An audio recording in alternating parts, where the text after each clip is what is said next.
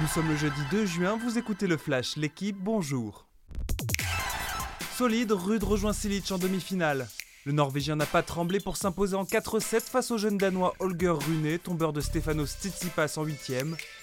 Meilleur dans les moments clés, il a su profiter du manque d'expérience de son adversaire. À 23 ans et pour sa première demi-finale à Roland Garros, il affrontera Marin Silic, lui aussi novice à ce stade de la compétition. Le Croate est venu à bout du russe André Roublev au bout du super tie-break hier, en un peu plus de 4 heures de jeu.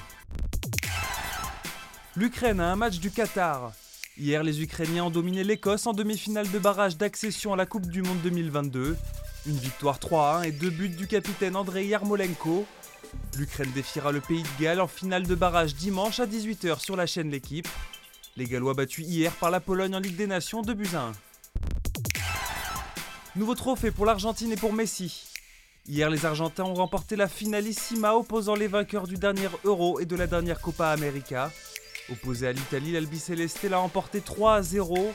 Lautaro Martinez, sur une offrande d'un excellent Lionel Messi, a ouvert le score, avant de se muer en passeur pour le second but signé André Di Maria. Paulo Dybala inscrit le troisième but argentin. L'Argentine reste sur 32 matchs sans défaite. Rideau sur la saison de D1 Arkema. Déjà championné invaincu cette saison, les Lyonnais ont fêté leur 15e titre par un succès 4-0 face à ici. Le PSG et le Paris FC complètent un podium déjà figé et disputeront la prochaine Ligue des Champions. Le suspense se situe en bas de tableau. Les joueuses de Soyaux ont arraché leur maintien grâce à une victoire 3-0 à Saint-Etienne, déjà reléguée. Les Stéphanoises sont accompagnées par ici en D2 féminine. Merci d'avoir écouté le Flash, l'équipe. Bonne journée.